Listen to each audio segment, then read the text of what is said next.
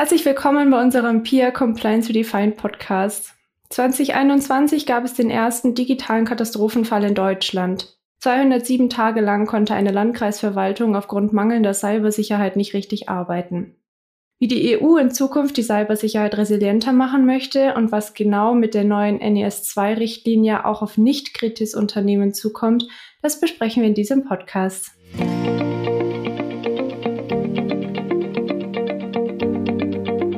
Dann an dieser Stelle nochmal Hallo von mir. Ich bin die Vanessa und eine eigentlich bekannte Stimme hier in unserem Podcast. Und ich habe es ja beim letzten Mal schon angekündigt, dass wir heute einen Gast dabei haben. Liebe Sabine, stell dich doch auch jetzt nochmal kurz vor.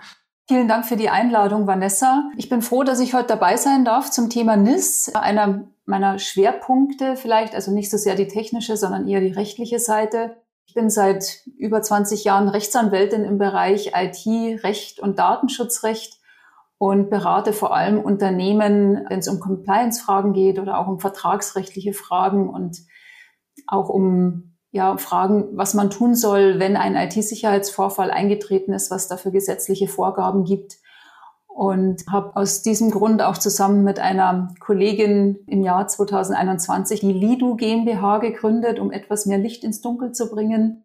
Und da kümmern wir uns mit Vorträgen und Workshops um die Schnittstelle zwischen Recht und Technik und die Aufbereitung des Ganzen, dass es etwas handhabbarer und praktisch umsetzbarer wird, diese ganzen rechtlichen Vorgaben, vor allem die, die aus der EU kommen, weil die manchmal ganz schön lang und unübersichtlich sind. Ja, lang und unübersichtlich auf jeden Fall. Ich habe mich gerade vorher mit der neuen CSRD-Richtlinie beschäftigt und lang und unübersichtlich trifft es da ganz gut. Aber zurück zum Thema Cybersecurity. Das ist ja was, was uns jetzt nicht nur als Beratungsunternehmen beschäftigt, beziehungsweise auch die Sabine, sondern auch etwas, was, wo wir merken, dass es zunehmend die deutsche Regierung und vor allem auch die EU beschäftigt. Und da kommen ja oder beziehungsweise kamen ja auch schon einige neue Gesetze oder Gesetzesinitiativen. Also wir haben zum Beispiel auch die Digitalgesetze von der EU, wo wir ja auch schon einen Podcast drüber gemacht haben. Da gab es ja schon vier große Neuerungen und jetzt gibt es eben nochmal eine große Neuerung, wenn es speziell um die Cybersicherheit geht, nämlich die NES-2-Richtlinie. Magst du uns mal kurz erklären, Sabine, worum es darin eigentlich geht? Was ist denn das Ziel von dieser Richtlinie?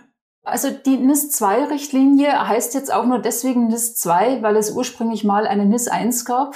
Die ursprüngliche Richtlinie NIS war so der erste Vorstoß der EU, sich intensiv mit den kritischen Infrastrukturbetreibern auseinanderzusetzen oder vielmehr mit den Vorgaben, die man eventuell als Gesetzgeber für die IT-Sicherheit geben sollte. Für Deutschland hatte das zur Folge, dass wir, ich meine, es war 2015 oder 2016 ein erstes IT-Sicherheitsgesetz bekommen haben, das vor allem für die kritischen Infrastrukturbetreiber, aber auch für Webseitenbetreiber einige Vorgaben geliefert hat, wie man IT-Sicherheit zu betreiben hat. Also nur als Beispiel, Seitdem haben wir die Sicherheit der Webseiten geregelt. Deswegen gibt's jetzt wirklich auf fast allen Seiten, die man besucht, die SSL-Verschlüsselung. Das ist eine Folge aus diesem IT-Sicherheitsgesetz. Und man führt das Ganze jetzt weiter und erweitert sozusagen den Kreis der aus diesen Richtlinien und dann später auch dem IT-Sicherheitsgesetz verpflichteten Unternehmen. Also wenn man davon ausgeht, dass ungefähr ein bis 2000 Unternehmen Kritis-Unternehmen sind, also kritische Infrastrukturbetreiber, vor allem aus dem Bereich der Nahrungsmittelversorgung, der Energieversorgung und so weiter, dann werden es in Zukunft deutlich mehr sein. Also man schätzt die Anzahl auf ungefähr 10.000 Unternehmen, die dann von der NIS-2-Richtlinie umfasst sein sollen. Ziel ist eigentlich, mehr Resilienz in der Infrastruktur zu bekommen, also dass die Unternehmen sich mehr damit beschäftigen und auch sicherer werden tatsächlich nach außen, dass sie intern die Reaktion auf Cyberangriffe und Störfälle gut organisieren, so dass sie nicht gleich down gehen oder vielleicht sogar für längere Zeit nicht mehr erreichbar wären. Das ist ja immer die Problematik dann, wenn man auf die Daten nicht mehr zugreifen kann. Und es soll insgesamt auch zu einer besseren Transparenz führen bei Sicherheitsvorfällen durch die Meldungsverpflichtung beim BSI. Also diese NIS-2-Richtlinie hat es in sich, was die Meldeverpflichtungen betrifft. Da sage ich später vielleicht noch ein bisschen was dazu. Ja, gern. Lass uns erst kurz klären, wer davon betroffen ist und ab wann das Ganze gelten soll. Also bisher fielen unter die kritischen Infrastrukturbetreiber sehr große Unternehmen aus dem Bereich Energie, Verkehr, Finanzdienstleister, Gesundheit, öffentliche Verwaltung und digitale Infrastrukturen insgesamt. Und in Zukunft sollen auch Unternehmen drunter fallen, die auch zu diesen Sektoren gehören, die ich eben genannt habe, aber deutlich kleiner sind. Und auch Postdienste, Chemikalienhersteller, Lebensmittelhersteller, die fallen übrigens jetzt auch schon drunter, genau. Elektronik- und Maschinenhersteller, also alles, was potenziell einen Fortbestand bestimmter Lieferketten oder eine Versorgung der Bevölkerung gefährden könnte. Und man muss schon sagen, das mag auf den ersten Blick aussehen wie eine Belastung. Also was dann genau kommt, können wir ja noch sprechen. Aber jetzt allein von der Anzahl der Unternehmen, die betroffen sind oder auch behördlich betroffen sind, ist es natürlich sinnvoll, auch die kleineren mit einzubeziehen, weil nur als Beispiel hier in Regensburg werden wir versorgt von einem regionalen Energieversorger.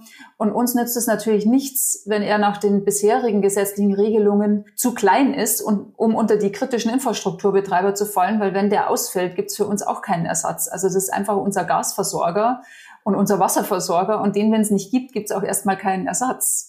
Und deswegen wurde das jetzt auch von Gesetzgeberseite erkannt, dass eine kritische Infrastruktur durchaus auch schon dann bestehen kann, wenn nur, ich sage jetzt einfach mal, 300.000 Menschen versorgt werden und nicht drei Millionen. Also es kommt dann unter Umständen gar nicht auf die Anzahl an, sondern auf das, was geliefert wird und wie wichtig es ist für die Versorgung der Bevölkerung. Eine Besonderheit, die ich da jetzt auch noch mal reinschmeiße, ist, dass auch Unternehmen, die also unabhängig von Größe oder Umsatz oder wie auch immer, die alleiniger Anbieter von so einem Kritis-Service in einem EU-Mitgliedstaat sind, die fallen da auch drunter. Wie gesagt, unabhängig, ob das jetzt ein Ein-Mann-Betrieb ist.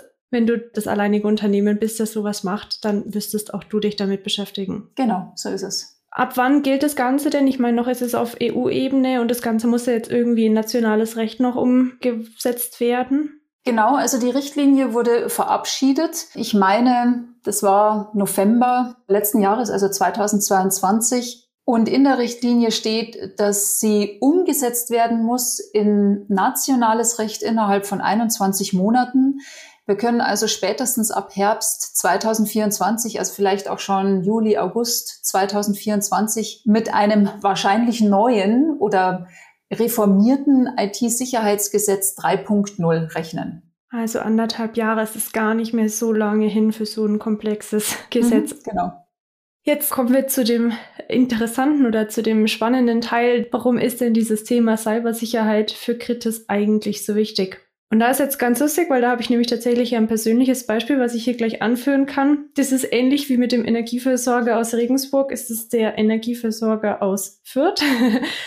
und die wurden nämlich gehackt und konnten ganz, ganz lange unsere Heizungsverbrauchswerte, also den Gasverbrauch, konnten die nicht rausgeben oder ich weiß nicht, was genau passiert ist. Aber das hatte zur Folge, dass ich die Nebenkostenabrechnung für 2021, also schon nicht letztes Jahr, sondern das davor, erst Ende Januar erhalten habe.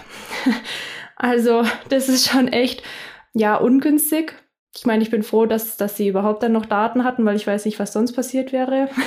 das wäre auch nochmal vielleicht spannend zu klären. Aber das ist natürlich durchaus was, sag mal, wenn jetzt der Verbrauch auch sehr viel höher gewesen wäre oder es wäre eine saftige Nachzahlung, ne, wenn jetzt die gleichzeitig mit 2022 kommt, wo der Gaspreis ja eher nochmal so gestiegen ist, das würde vielleicht den einen oder anderen durchaus in die Bedrängnis bringen, finanziell gesehen oder Unternehmen auch natürlich. Ne? Also das mal so am Rande als persönliches Beispiel. Was ich schon angekündigt habe, ist der erste digitale Katastrophenfall. Und der wurde ausgelöst 2021 und hat sich dann bis in den Februar 2022, glaube ich, gezogen. Und da wurde über ein halbes Jahr, also länger noch, glaube sieben Monate ungefähr, konnten keine bürgernahen Dienstleistungen erbracht werden. Also es konnte kein Elterngeld, kein Arbeitslosengeld, Sozialgeld, das konnte alles nicht ausgezahlt werden, Kfz-Zulassungen. All diese Dinge haben einfach nicht funktioniert. Und das ist schon was, wo ich sage, man ist vielleicht angewiesen auf Elterngeld oder Arbeitslosengeld oder weiß ich nicht. Wenn man das nicht bekommt und das jetzt einen Monat lang, sondern halt wirklich sechs, sieben Monate waren, das nicht bekommt, das ist schon kritisch. Also das ist, ja, zeigt ganz gut, dass es durchaus wichtig ist, dass man sich damit beschäftigen muss, mit der Cybersicherheit. Ich habe noch ein paar andere, auch finanzielle Zahlen mitgebracht. Also Was wir in Deutschland zum Beispiel hatten letztes Jahr, also 2022, waren über 200 Milliarden Euro an Schaden durch Datendiebstahl, Industriespionage oder auch Sabotage. Wir hatten 2021, sagt die Statistik, dass 86 Prozent aller Unternehmen von mindestens einem erfolgreichen Cyberangriff betroffen waren. Also 86 Prozent, das ist schon echt eine Hausnummer. Das BSI hat gemeldet, dass wir knapp 15 Millionen Meldungen von Malware-Infektionen hatten letztes Jahr. Also auf hier fast jeden vierten Bürger kommt ein so eine Infektion, die gemeldet worden ist. Nicht alle davon sind wahrscheinlich überhaupt gemeldet worden. Ja, und eine Zahl, die ich auch noch gefunden habe, die ich wirklich spannend war, ist bei Unternehmen unter 250 Mitarbeitern, also KMU vor allem, ist eine aus 320 E-Mails ungefähr bösartig. Also das ist schon auch, wenn man überlegt, wie viel da raus und reinkommt ständig, ja, ich habe jetzt nicht gezählt, wie viele E-Mails wir im Monat verschicken und bekommen, aber ja, da kommt auf jeden Fall dann auch was zusammen. Also dieses Thema ist was, wo man auch sieht, wenn man sich so die Zahlen der letzten Jahre anschaut, das steigt exponentiell. Also es ist echt unfassbar wichtig und man hat das Gefühl, dass so die kriminelle Cyber-Energie irgendwie die die steigt und es gibt immer mehr Schäden und Vorfälle und es ist ja, ich, also ich habe da noch mehr Zahlen, ne? da könnte man auch noch mehr drüber erzählen, aber es zeigt einfach nur, wie wichtig dieses Thema ist und dass jetzt wirklich anderthalb Jahre ist eigentlich schon zu spät gefühlt. Also es müsste eigentlich schon viel früher kommen, diese Richtlinie meiner Meinung nach.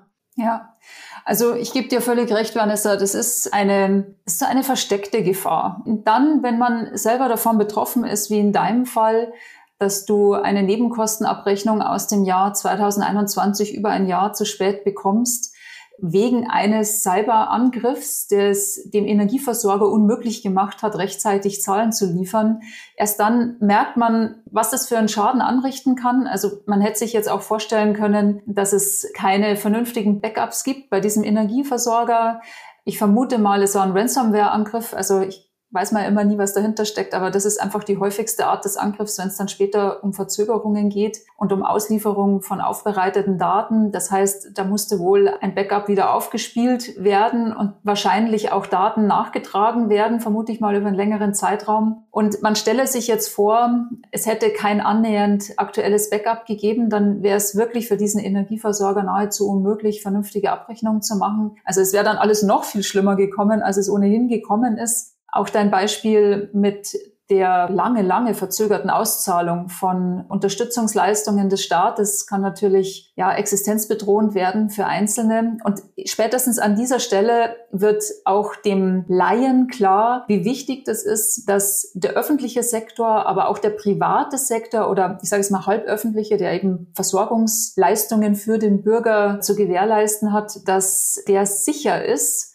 und dass, wenn was passiert, zumindest immer der Rückgriff auf die woanders liegenden sicheren Daten möglich ist und dass es dafür dann auch rechtliche Rahmenbedingungen braucht, innerhalb derer sich dann diese Unternehmen und Behörden bewegen können, um uns auf Dauer eine Vertraulichkeit und unveränderte zur Verfügungstellung der Daten und die Möglichkeit, einfach auf diese Daten vernünftig Zugriff zu nehmen, gewährleistet.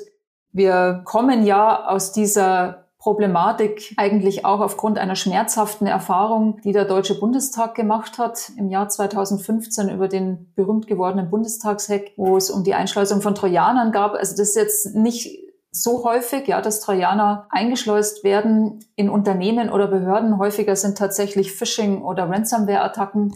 Aber in diesem Fall waren es eben Trojaner und da wurden viele Informationen ausgeleitet über längere Zeit, ohne dass man das mitbekommen oder dass die Abgeordneten das mitbekommen hätten. Und dann war auch ihr Dienst längere Zeit eingeschränkt, also die konnten nicht mehr vernünftig mit E-Mail arbeiten etc. Also dann, wenn es einen selbst betrifft, merkt man, wie wichtig und wie hoch wir auch die IT-Sicherheit hängen müssen, weil wenn die Daten nicht zur Verfügung stehen, dann, wenn wir sie brauchen, und zwar in einer richtigen Art und Weise, in einer vollständigen Form, kommt es einfach zu Problemen in den Abläufen und deswegen ist es wichtig, entsprechende Rahmenbedingungen zu haben. Das hast du ganz wunderbar diskret die drei Schutzziele mit einfließen lassen. Vorhin hattest du es schon mal angesprochen. Ich fasse es nochmal kurz zusammen. Ein bisschen den Vorgänger von der NIS-2-Richtlinie. Also es ist ja die zweite Richtlinie. Das heißt, es gab ja schon mal eine erste. Die stammt aus dem Jahr 2016 und es war so der erste Versuch, eine EU-weite Gesetzgebung im Bereich Cybersecurity zu machen. Mit eigentlich auch einem ähnlichen Ziel, dass man eben ein höheres Sicherheitsniveau von Netz- und Informationssystemen in der EU schafft. Es war sehr unkonkret. Die Umsetzung wurde eigentlich gar nicht überwacht und es gab auch, also jetzt, wenn es um die Offenlegung von solchen Risiken oder auch die Meldepflichten und so weiter geht, da gab es eigentlich jetzt auch nicht viele Anforderungen oder wenn überhaupt. Und da knüpft im Prinzip jetzt die NIS 2 so plus minus an. Ja, ich kann das nachvollziehen, dass sie als zu unkonkret rüberkam, die NIS 1 Richtlinie, weil man von ihr relativ wenig mitbekommen hat. Also die kam so langsam und unterschwellig daher über das IT-Sicherheitsgesetz. Und das IT-Sicherheitsgesetz hat eben jetzt bis auf die Webseitenbetreiber die breite Bevölkerung und auch die überwiegende Mehrzahl der Unternehmen und Behörden nicht betroffen, sondern eben nur die kritischen Infrastrukturbetreiber. Also wie gesagt, eine übersichtliche Anzahl von Unternehmen und Behörden, die davon betroffen waren die, die ganz besonders viel Nahrungsmittel herstellen und so weiter. Und die hatten schon konkrete Verpflichtungen. Genau, also ich wollte gerade einwerfen, auch vor allem nur die großen Kritisunternehmen. Ja. Also da ist jetzt mit der NIS 2 ist es ja unfassbar doll ausgeweitet. Auch die Sektoren sind ja ich glaube, sogar verdoppelt worden, oder? Von 8 auf 16 oder so. Ja, genau. Mhm. Das ist jetzt nochmal deutlich ausgeweitet, einfach auch der Anwendungsbereich. Ja, und wir, wir wissen vielleicht auch von dieser Vielzahl von Angriffen und Sicherheitsvorfällen in den einzelnen Sektoren, Deswegen, weil es ja eine Meldepflicht gibt für die kritischen Infrastrukturbetreiber, also für diese ganzen großen Hersteller beispielsweise von Nahrungsmitteln oder auch für die großen Energieversorger. Daher kennen wir auch Zahlen, ja, also wie viele Angriffe haben die abzuwehren im Jahr und so weiter, weil sie eine entsprechende Meldepflicht gegenüber dem BSI haben. Und das BSI veröffentlicht jährlich einen Bericht. Das kann man auf der Webseite dann ersehen und auch den Bericht im Einzelnen lesen. Also es ist auch schön unterteilt in die einzelnen Angriffsvarianten, auch mit Zahlen unterlegt.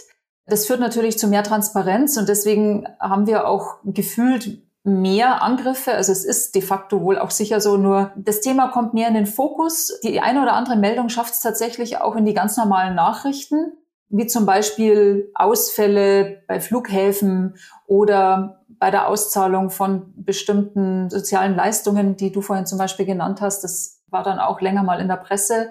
Also diese IT-Sicherheit rückt mehr in den Fokus und diese NIS-2-Richtlinie sollte jetzt vertiefen und erweitern. Und uns war damals schon klar, also den Juristen, die in diesem Bereich unterwegs sind, NIS 1 ist nur ein Aufschlag.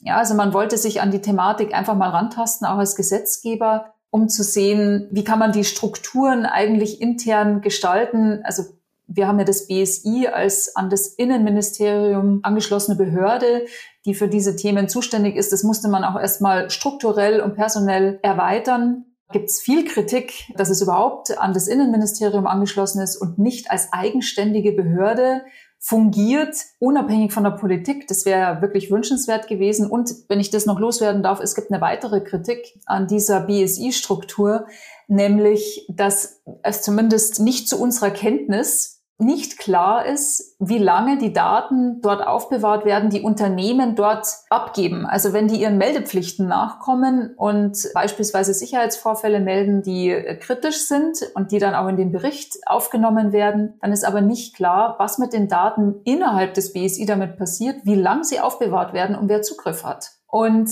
das ist für viele Unternehmen ein Hemmschuh, wegen dieser mangelnden Transparenz überhaupt zu melden, obwohl es natürlich die gesetzliche Verpflichtung gibt, ja, und jetzt dann sogar noch eine strengere Verpflichtung. Aber man weiß nicht so richtig, ja, es läuft da in so ein schwarzes Loch in der Tendenz. Und also wenn der Gesetzgeber sich das nochmal vornehmen würde, und das wird er müssen, ja, um NIS 2 umzusetzen, wird es wahrscheinlich ein IT-Sicherheitsgesetz 3.0 geben, da gäbe es einen großen Wunsch von den Unternehmen, nämlich transparent zu gestalten, wie mit diesen Daten umgegangen wird innerhalb der Behörde. Ja, wo Politik ist, wo Recht ist, da ist Kritik irgendwie. Die zwei Sachen kann man, glaube ich, nicht auseinanderhalten oder. Ja. Ja, also das hat Vor- und Nachteile. Ja. Also die Anflanschung, ich bin ja keine Politikerin. Ja, ich verfolge nur die Entwicklung und ich berate einfach Unternehmen, die eventuell einen Sicherheitsvorfall haben oder hatten und vertrete auch vor Gericht, wenn es unter Umständen um Schadensersatzansprüche geht gegen Gesellschafter, gegen die Schadensverursacher, wenn sie denn feststellbar sind. Und da wird natürlich auch vieles am Rande besprochen und das ist eine der Kritikpunkte, die immer wieder auf den Tisch kommen. Ich würde mal vorschlagen, dass wir zurück zu den Sachen gehen, die schon bekannt sind von der NIS-2-Richtlinie. Also weg davon, ob sich jetzt mit dem BSI was ändert oder nicht, sondern darauf, welche Maßnahmen und Vorgaben denn konkret da drin jetzt schon zu finden sind. Also noch ist es ja eine EU-Richtlinie, das heißt, das nationale Recht steht ja in dem Sinne noch nicht, wo sich vieles doch nochmal ändern kann oder anders ausformuliert und in anderen Feinheiten und so weiter. Aber so eine grobe Richtung gibt's ja schon. Was sind denn da so die wichtigsten To-Dos, die auf Unternehmen zukommen oder die wichtigsten Anforderungen? Die Unternehmen werden relativ bald erfahren, ob sie überhaupt unter die NIS-Richtlinie fallen. Man spricht jetzt schon davon, also so steht es zumindest auch in der Richtlinie drin, dass es Unternehmen sein werden, die, also wer ein Unternehmen hat oder in einem Unternehmen arbeitet, das 50 äh, oder mehr Mitarbeiter hat und einen Umsatz von 10 Millionen Euro oder mehr, der kann sich darauf einstellen, dass er wahrscheinlich unter das neue IT-Sicherheitsgesetz fällt. Und dann ist die Frage, was hat man da zu erwarten, wenn man in diesen Anwendungsbereich hineinfällt? Ich würde mal sagen, es sind vor allem drei große Themen. Ich fange mal mit dem wichtigsten an. Also für mich sind diese Meldepflichten ein Novum, weil sie sehr eng sind. Also es soll ein dreistufiges Meldepflichtenmodell bei einem erheblichen Sicherheitsvorfall geben. Was erheblich ist, soll wohl noch definiert werden. Da soll es eine Frühwarnung geben seitens des Unternehmens an das BSI innerhalb von 24 Stunden mit einer ersten Angabe, ob es einen kriminellen Hintergrund gibt.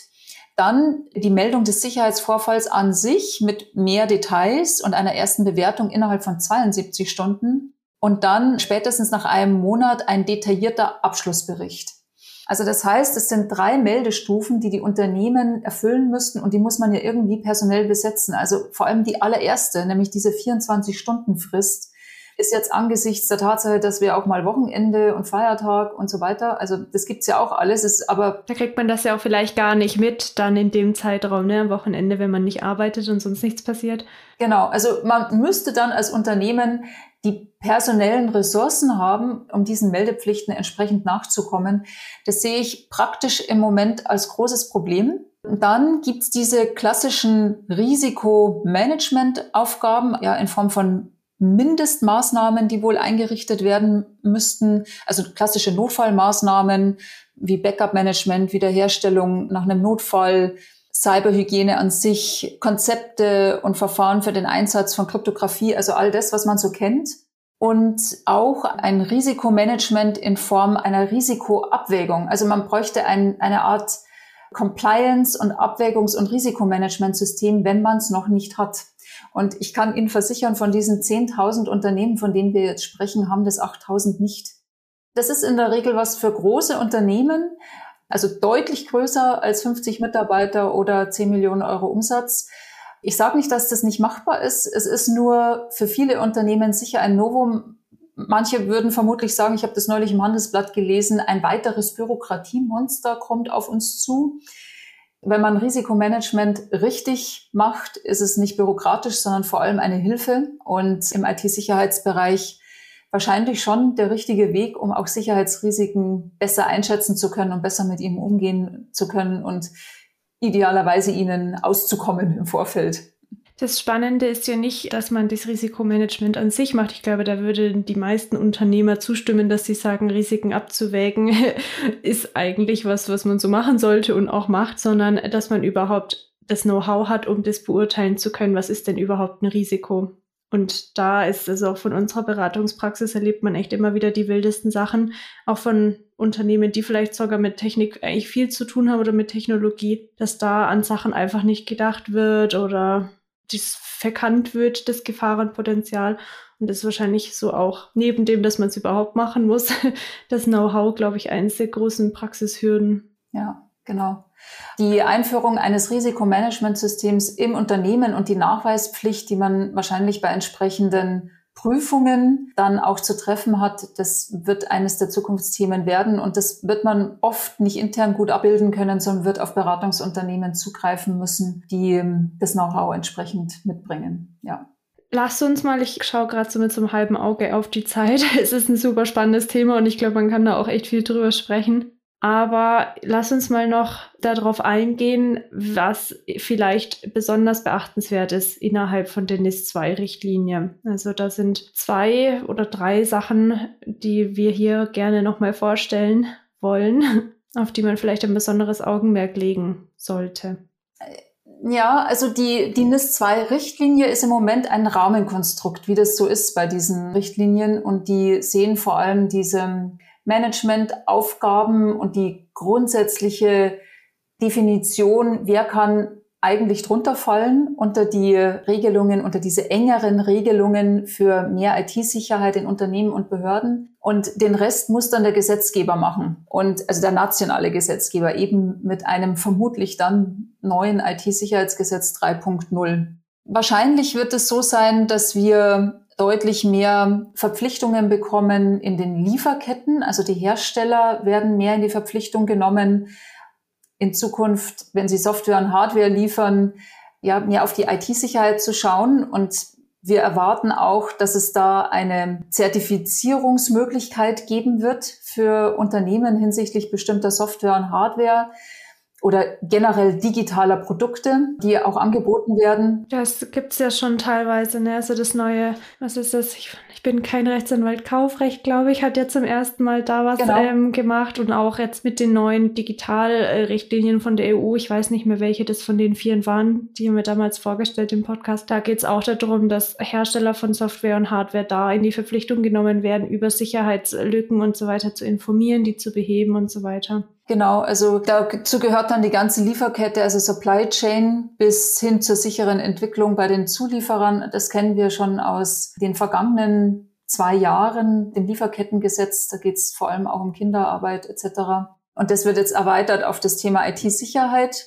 Es soll Policies geben zu Risiken und Informationssicherheit, die sollen dann in den Unternehmen eingeführt werden. Ein gewisses Incident Management soll intern zur Anwendung kommen, einmal zur Prävention natürlich, aber auch zum Entdecken und Bewältigen von Sicherheitsvorfällen und soll, wie vorhin schon mal kurz angesprochen, idealerweise auch Tests und Audits geben, die dann vielleicht eben auch zu einem Zertifikat führen, dass ein Unternehmen IT-sicherheitsgerecht arbeitet. Also das ist nach wie vor ein großes Problem in der Praxis. Wir versuchen das ja seit Jahren mit dem Datenschutz, da eine Art Zertifikat zu bekommen für Unternehmen oder für Produkte, bis heute ist es nicht da. Also wir schreiben das Jahr 2023 und seit 2018 gilt die Datenschutzgrundverordnung. Das hat viele strukturelle Probleme, deswegen, weil der personenbezogene Datenschutz sicher nochmal anders zu bewerten ist als jetzt IT-Sicherheit an sich. Aber es wäre schön, wenn der Gesetzgeber konkretere Vorgaben machen würden, wie eine Zertifizierung oder der Weg zur Zertifizierung gestaltet sein kann, damit Unternehmen am Ende des Tages auch wissen, wenn ich das und das tue, dann reicht es auch aus, um die Vorgaben aus den Gesetzen zu erfüllen. Und dann könnten nämlich auch die Dienstleister an die Unternehmen herantreten und sagen, wir helfen euch auf diesem Weg. Also ISO-Zertifizierungen sind ja so eine Möglichkeit, die ja auch viel IT-Sicherheit schon mit beinhalten. Sowas könnte ausgeweitet werden und dann eben auch für die kleineren Unternehmen zur Anwendung kommen. Ja, ist spannend. Also gerade Zertifizierung stelle ich mir sehr herausfordernd vor, weil ja die Technologie so ein ever-changing System ist eigentlich und was man letztes Jahr zertifiziert hat, mag dieses Jahr eigentlich schon gar nicht mehr gelten oder es kommt was Neues dazu oder es ändert sich was oder die kriminelle Energie steigt so weit, dass es doch nicht mehr sicher ist. Also das wird noch auf jeden Fall spannend werden. Ist aber auch was, was durchaus möglich ist. Also es kann sein, das ist offen in diesem Rahmenvorschlag der EU, dass eben in manchen Bereichen der Cybersicherheit auch Zertifizierungen notwendig sein könnten, wenn Deutschland das eben dann so beschließt in seinem nationalen Recht. Was noch spannend ist, da würde ich jetzt gerne noch mal kurz drauf eingehen, ist, dass Geschäftsführer und Vorstände persönlich haften könnten. Also das auch könnte, aber ist durchaus ein Thema, was, glaube ich, da wird es dann auch wieder persönlich und privat interessant, wo wir vielleicht nochmal kurz drauf eingehen können. Ja, das wird einer der Gründe sein, warum dann intern wahrscheinlich auch die IT-Sicherheitsberater eingesetzt werden. Also wir kennen eigentlich die persönliche Verantwortlichkeit des Vorstands, des Geschäftsführers oder auch des Inhabers schon aus dem, aus den bisherigen IT-sicherheitsrechtlichen Anforderungen. Also es gibt zum Beispiel das Contra G, ist auch ein altes Artikelgesetz, das Gesetz für Kontrolle und Transparenz in Unternehmen. Und in diesem Gesetz stand drin, dass ein Unternehmen zum Risikomanagement verpflichtet ist. Und zum Risikomanagement gehören so Themen wie Brandschutz und Arbeitssicherheit, aber eben auch die IT-Sicherheit. Und die Tatsache, dass IT-sicherheitsrechtliche Anforderungen in irgendeiner Art konzeptionell vorliegen müssen, hat dazu geführt, dass es IT-Sicherheitsbeauftragte in Unternehmen gegeben hat, genauso wie es, wie es den Arbeitsschutzbeauftragten und den Brandschutzbeauftragten gibt, weil ansonsten eine persönliche Haftung der Vorstände oder Inhaber oder eben Geschäftsführer folgen kann, wenn das nicht gegeben ist. Ja, also wenn man strukturell nicht dafür gesorgt hat, dass diese Thematik abgedeckt ist. Und NIS 2 geht noch weiter und sagt, also die Forderungen oder Anforderungen dieser Richtlinie müssen grundsätzlich intern abgedeckt werden. Ansonsten gibt es möglicherweise eben eine erweiterte Haftung der Leitung für eventuelle Schäden, die daraus resultieren können. Und wir alle wissen, wie IT-Schäden, wie weit die gestaltet sein können, wie weit die reichen. Weil wenn Daten nicht mehr da sind, nicht mehr verfügbar sind oder nicht mehr richtig verfügbar sind, also in richtiger und aktueller Form, dann kann das ja zur Insolvenz eines Unternehmens führen, wenn es nicht mehr arbeitsfähig ist. Das ist kein Schreckgespenst, sondern es ist äh, bittere Realität für einzelne E-Commerce-Betreiber, zum Beispiel, die nach einem Hack einfach auf keine Kundendaten mehr zugreifen konnten, auf keine aktuellen Bestelldaten und innerhalb von vier Wochen in die Zahlungsunfähigkeit gerutscht sind. Also wenn dann dazu noch die persönliche Haftung der Leitung kommt, dann erhöht es den Druck, sage ich mal, ja, um sich um diese Themen zu kümmern und sie konform umzusetzen. Und in aller Wahrscheinlichkeit nach wird es so sein, dass es intern einen IT-Sicherheitsbeauftragten gibt mit einem klar umrissenen Aufgabenspektrum, mit Berichtspflichten gegenüber dem Vorstand oder der Leitung und auch mit den entsprechenden Verpflichtungen zur Fortbildung. Auch, also ja, das wird vermutlich kommen und ich nehme an, dass auch diese Punkte im IT-Sicherheitsgesetz umgesetzt werden. Das Thema Haftung, das fiel mir jetzt gerade ein, ist ja wie gesagt kein neues, obwohl man Kapitalgesellschaft hat, also Haftung von Geschäftsführern oder Vorständen. Das ist jetzt ungefähr ein Jahr tatsächlich her und stammt hier aus meinem, meinem Nürnberg. da ist tatsächlich auch, hat ein Geschäftsführer die Compliance-Strukturen nicht so ganz ernst genommen und ein Mitarbeiter hat regelmäßig seine Befugnisse überschritten oder dem wurde das dadurch ermöglicht und es gab einen Zahlungsausfall von 800.000 Euro aufgrund dessen dann also grob zusammengefasst und da wurde tatsächlich auch der Geschäftsführer dann in die Pflicht genommen oder halt in, in die Haftung genommen, weil er keine entsprechenden Aufpassstrukturen geschaffen so. Also es ist durchaus nicht ganz neu.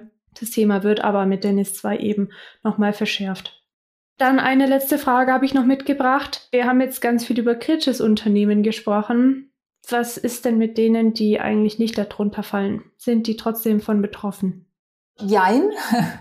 Also die kritischen Infrastrukturbetreiber werden ja erweitert. Ja, also bisher waren es nur die ganz großen und später werden es auch die kleineren sein oder wie du vorhin auch schon richtig gesagt hast, solche, die vielleicht die einzigen sind, die eine bestimmte Leistung anbieten.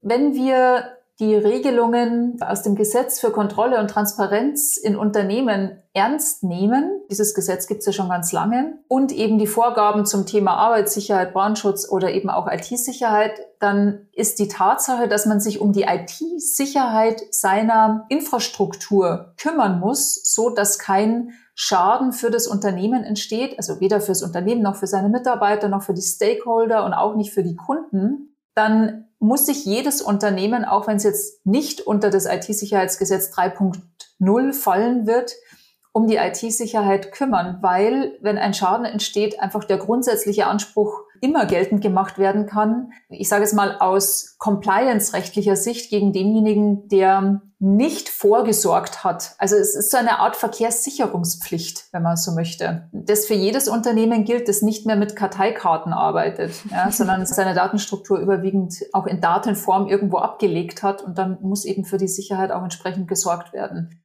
Da geht es einmal um Haftungsansprüche gegen das Unternehmen an sich, wenn diese Compliance-Struktur nicht vorgehalten wird andererseits aber auch gegen die Leitung persönlich, möglicherweise, wenn wirklich keine Art von Delegierung oder ich sage jetzt mal IT-Sicherheitsmanagement in irgendeiner Form vorliegt. Also wenn es quasi komplett unter den Tisch fällt und gar nichts dazu vorliegt, dann können die Schäden auch direkt gegen eine natürliche Person geltend gemacht werden, sogar bei AGs und GmbHs, die ja juristische Personen sind. Was mir dazu auch noch eingefallen ist oder was mir so aufgefallen ist, sehen wir schon beim Lieferketten-Sorgfaltspflichtengesetz, dass über die Lieferkette auch hier bei der DIS-2-Richtlinie Verantwortungen entstehen. Also dass auch Zulieferer, die vielleicht nicht kritis Unternehmen sind oder nicht unter diese Vorgaben fallen, auch die können über die Lieferkette dann betroffen sein, wenn eben ihre Kunden, ihre Partner, ihre Zulieferer, wie auch immer, davon selbst betroffen sind, weil die betroffenen Unternehmen müssen dann, wie gesagt, teilweise entlang der Lieferkette auch prüfen. Und da ist es natürlich dann wichtig, dass man als Unternehmen, selbst wenn man vielleicht nicht im Kritisbereich primär arbeitet, dass man mal schaut, wen habe ich eigentlich so in meinem geschäftlichen Umfeld und könnte da was auf mich zurückfallen. Denn es ist auch so, gerade bei der Cybersicherheit, ist es, dass natürlich man das schwächste, schwächste Glied am einfachsten angreifen kann. Ne? Also wenn ich jetzt vielleicht nicht direkt bei meinem Energieversorger oder was weiß ich, beim E.ON oder RWE oder wie auch immer reinkomme, dann schaue ich halt mal, mit wem die zusammenarbeiten und dann hacke ich vielleicht das Unternehmen zuerst und verschaffe mir darüber Zugriff zu dem großen Unternehmen, wo ich eigentlich hin will. So. Von daher da lohnt es sich durchaus mal zu prüfen, mit wem man zusammenarbeitet oder für wen man arbeitet und da dann entsprechend vorzusorgen, dass man nicht im Endeffekt der Dumme ist.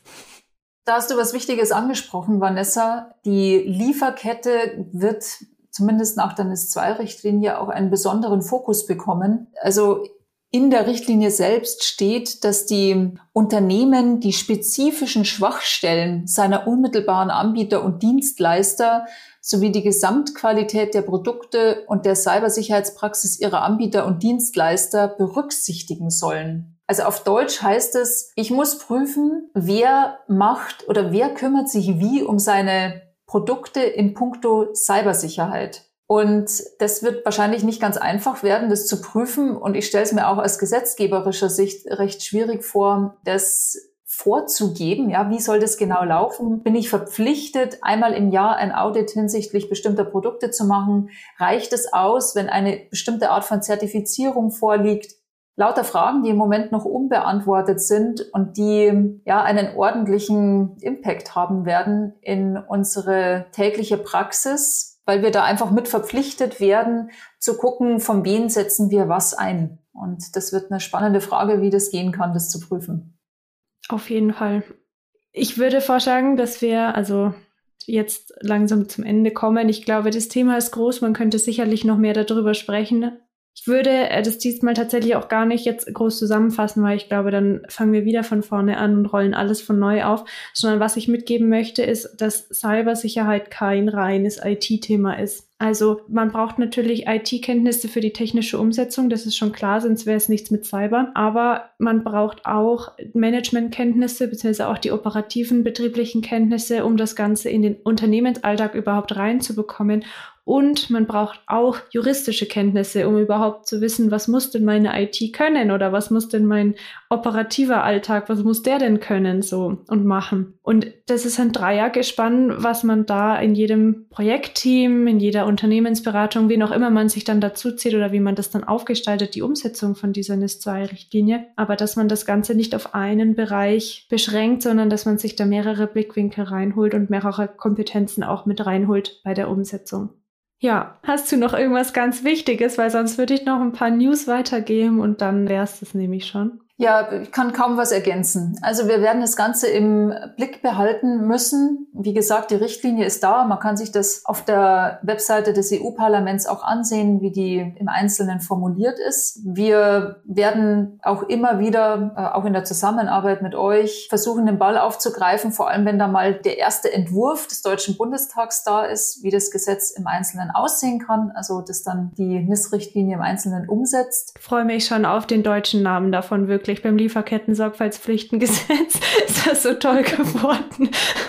Ja, wir haben kein Problem mit der Aneinanderreihung von Hauptwörtern. Das geht in unserer Sprache, ja. Ja. Nee, sorry, ich habe dich abgewürgt. Nee, okay, schüttelst den Kopf. Sehr gut. Genau, dann bleibt nämlich von meiner Seite aus eigentlich nur noch zu sagen, dass wir zu diesem Thema Cybersicherheit und auch bis in die technischen Komponenten kombiniert natürlich mit rechtlichem und auch äh, den Management-Sachen Dazu wird es nochmal eine Themenreihe geben. Wird sich noch ein bisschen gedulden. Ich denke mal so Ende vom Frühling, irgendwie so im April rum.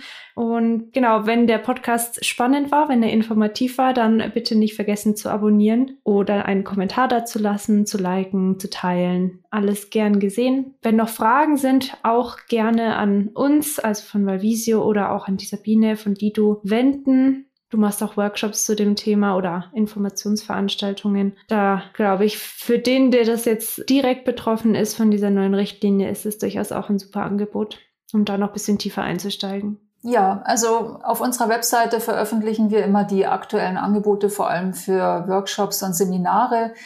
Ich würde jetzt für diejenigen, die da einsteigen und erstmal grundsätzlich für sich dieses Thema erarbeiten wollen, so einen zweistündigen Workshop empfehlen, wirklich ganz was Knappes und Praxisorientiertes. Das ist unser NIS-2-Workshop, also der heißt NIS-2 und Cyber Resilience Act, die neuen Sicherheitsvorgaben der EU.